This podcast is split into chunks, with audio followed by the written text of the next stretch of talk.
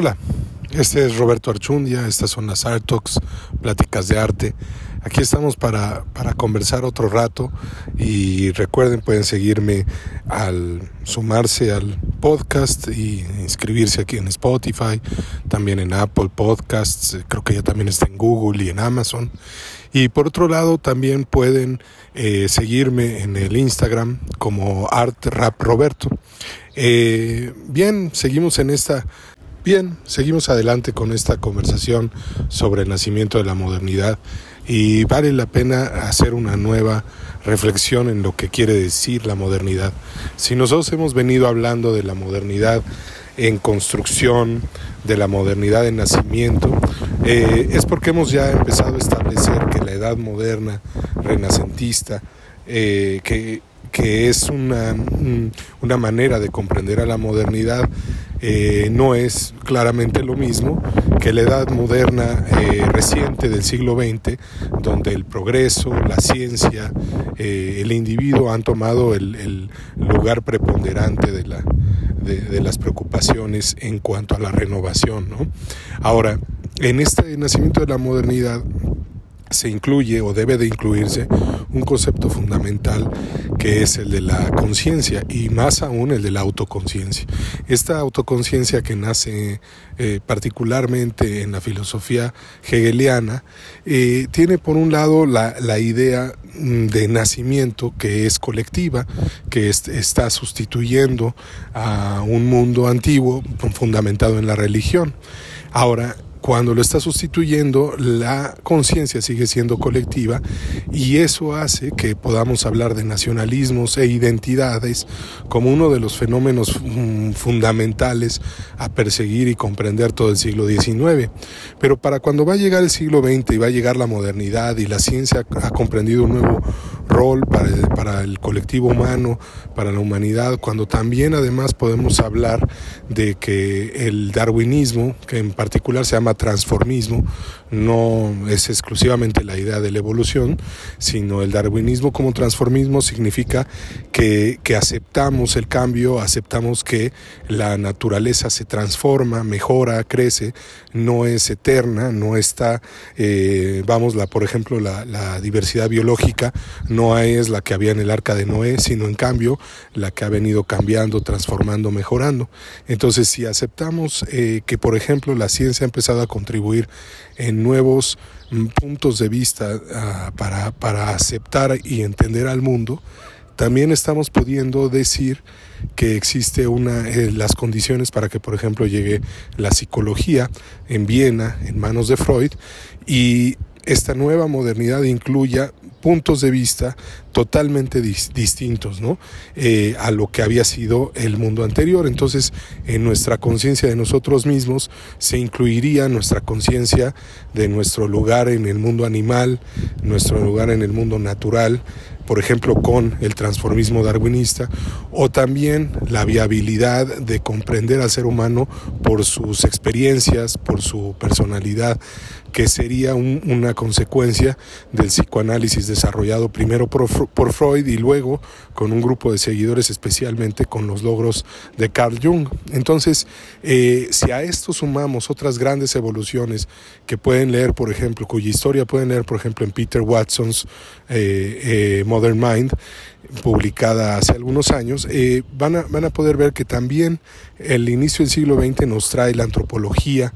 nos trae incluso la arqueología. Entonces ya no podemos hablar de una cultura original eh, griega, sino que tenemos que darnos cuenta de que mm, hay un pasado arqueológico más concreto. Entonces esta conciencia de sí mismo de la humanidad va simplemente continuamente en ampliación. Ahora, esta ampliación cuando es eh, de identidad y cuando te empiezas a preguntar la viabilidad de un individuo, empieza a ser una autoconciencia que nos va a llevar a la individualidad em, subrayada en casi todos los momentos de la creación y de la producción artística del siglo XX, donde la colectividad ha quedado completamente en el pasado y la individualidad es ahora subrayada eh, como, como un rasgo artístico fundamental. eh, este rasgo de la modernidad, del arte moderno, eh, se puede leer en términos filosóficos también, por ejemplo, en lo que Heidegger es, es, capaz de construir con su filosofía y que más adelante va a reaccionar, por ejemplo, reflexionar Gadamer eh, y, y va a poder establecer que la idea del juego, la idea de simulacro de, de Jean Baudrillard, de un simulacro entre la realidad, eh, nos puede dar una manera de, de comprender al ser individual, ¿no? Este, este individuo en la modernidad está obligado a las mejoras que pretende de sí mismo, pero ya no necesariamente de la sociedad, o está obligado por sus propias farsas o por sus propias maneras de, entenderse a sí mismo. Así que el arte moderno reacciona a esta individualidad y cuando nosotros decimos arte moderno, estamos eh, integrando en esa descripción la idea de una modernidad de rasgo individual. Eh, ¿Por qué? Pues porque las grandes celebridades de las que estamos empezando a hablar, como por ejemplo un eh, Pablo Picasso, un Salvador Dalí, un Marcel Duchamp, un Andy Warhol, más para acá un Joseph Beuys, eh, etcétera, estamos empezando a hablar de, de individualidades cuya autoconciencia incluso rebasa la idea de, conciencia individual, ¿no? O sea, vuelve, eh, empieza a ver esta idea de un artista que se mueve adentro del sí mismo, ¿no? O sea, y puede tener varias versiones de sí mismo. Ahora, lo más padre o más interesante también de Gadamer es que subraya, en verdad y método, por ejemplo, subraya cómo está al fondo de esta autoconciencia no puede haber más que una conciencia universal. Eh, entonces es, es interesante, o sea, lo que está diciendo es, cuando más te das cuenta de tu individualidad, cuando más la subrayas, empieza también como consecuencia darse cuenta de tu propia universalidad. Así, darte cuenta de tu propia universalidad en el arte, por ejemplo, en la analogía con el arte y en la contribución al arte, es que, por ejemplo, eh, los símbolos que, empieza a generar un Picasso, los símbolos que, pueden tener como consecuencia las pinturas de, las abstracciones de Paul Klee o, por ejemplo Franz Marc en El jinete azul al colaborar con Kandinsky y empezar a trabajar con estos animales de colores azules y rosas, al hacer esta nueva modernidad artística, está encontrando que Em, entre más sintetiza y simplifica la realidad y la vuelve más personal, paradójicamente le está volviendo aún al mismo tiempo aún más universal. Entonces está encontrando el, el arte moderno, igual que la filosofía, que al interior de la gran autoconciencia, de la gran individualidad, siempre se va a hallar como parte de una enorme colectividad. Quizá es importante que esta lección ya nos empiece a atrapar en el arte contemporáneo, eh, que, lo está haciendo en la obra de muchos, pero es importante que esto empiece poco a poco a verse reflejado a tal grado en, en, el arte que pueda verse también en la colectividad, porque es tan feroz nuestra idea de una individualidad recalcitrante que no nos damos incluso cuenta de que lo que estamos haciendo es profundamente eh, universal. Entonces, si no podemos alcanzar una universalidad por la universalidad per se, por sí misma, por la búsqueda de hacerla, que es uno de los caminos, el otro camino es en cambio el poder hacerlo desde el autodescubrimiento, la autoconciencia, pues al final de ese camino, en la modernidad que construimos, está el proyecto universal. ¿Por qué un proyecto? Porque es muy importante entender esto. La modernidad es un proyecto en construcción, es un proyecto utópico, o sea, creemos que la modernidad nos llevará a lugares mejores.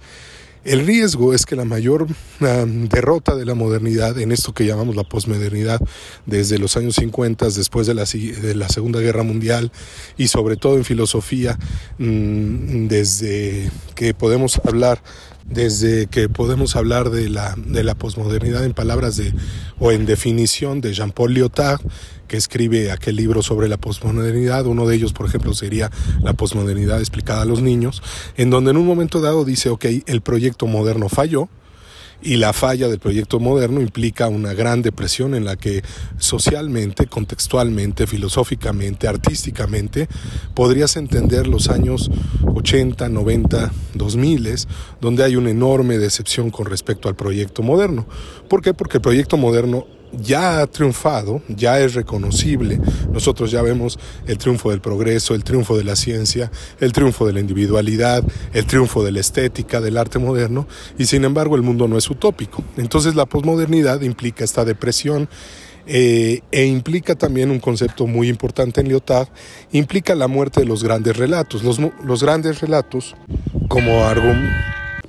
perdón, los grandes relatos como argumento eh, de la posmodernidad se refieren a este, eh, por ejemplo, al, relato, a la gran narrativa del marxismo utópica, utópica en analogía al, cristianismo, en la construcción de un mundo mejor determinado por una serie de cosas en las que crees profundamente. Eh, y estos grandes relatos obligan a quien está construyendo la modernidad a ser un fiel absoluto de sus propias ideas. Entonces, en la persecución de esta, de esta fidelidad, también de esta fe de construir un mundo mejor, no tienes a dónde moverte, ¿no? Solo puedes concebir la construcción del mundo, eh, del mundo mejor, del mundo utópico a partir de los grandes relatos. Y lo que las, los marxismos reales desde la Unión Soviética hasta China o etcétera, o, el cristianismo real de la, de la iglesia y de las sociedades que se han construido en base a ello, eh, lo que muestran es que hay defectos y hay, estos grandes defectos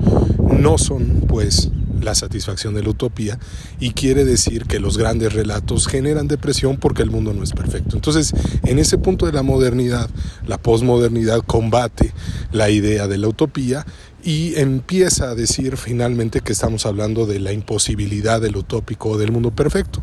Al caer en esta depresión individual y posmoderna empezamos a suponer que el proyecto moderno está derrotado. Pero el proyecto moderno no lo está, precisamente porque es proyecto. El hecho de que vaya probando sus posibilidades, el hecho de que tenga que mejorar, el hecho de que tenga que ser distinto, adaptable, es un nuevo factor en, la propia, en el propio proyecto moderno. Por tanto, la modernidad seguiría viva. Eso es lo que muchos eh, puntos de vista actuales eh, hablan o piensan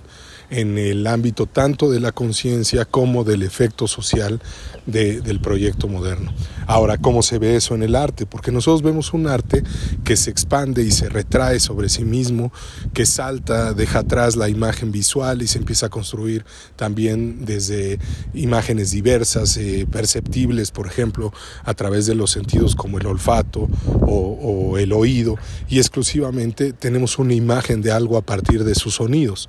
Cuando hacemos eso en el arte y estamos haciéndolo en el arte contemporáneo, encontramos continuamente la construcción de realidades que pueden ser distópicas, o sea, no están pensando en que nosotros vamos a poder construir una alegría eh, universal a partir de un sonido, sino que están pensando en que te des cuenta del sonido. Todavía estamos, por tanto, en el proyecto de la conciencia de, nuestros sentidos o de nuestras capacidades y demás. De modo que si creemos en el proyecto moderno de tal modo, podríamos decir que la posmodernidad es una etapa de la propia construcción de la modernidad, tanto artística como filosófica, como concreta, como científica. El, el optimismo de la ciencia, en la ciencia, por ejemplo, puede flaquear, pero no puede flaquear el optimismo en lo que la ciencia le puede dar al ser humano, porque ya es una realidad concreta de cómo somos humanidad el día de hoy. Hoy no somos una, humanidad mística, somos una humanidad mística y científica. No somos una humanidad exclusivamente filosófica, también somos una, una eh, una humanidad eh, de rasgo poético, de rasgo literario, de construcción ficticia. Entonces, eh, una, una, de las cosas que debemos de aceptar del proyecto moderno es que podría tener una continuidad, la modernidad podría no estar muerta siempre que aceptemos que la modernidad es un proyecto. La, la gran pregunta de esto es si entonces nosotros vamos a aceptar una modernidad que es un proyecto eterno. Bien, sigamos reflexionando tanto la modernidad como el arte en otros momentos. Eh, por ahí, no se olviden de seguirme. Recuerden que también está el Instagram Art Rap Roberto. Bye.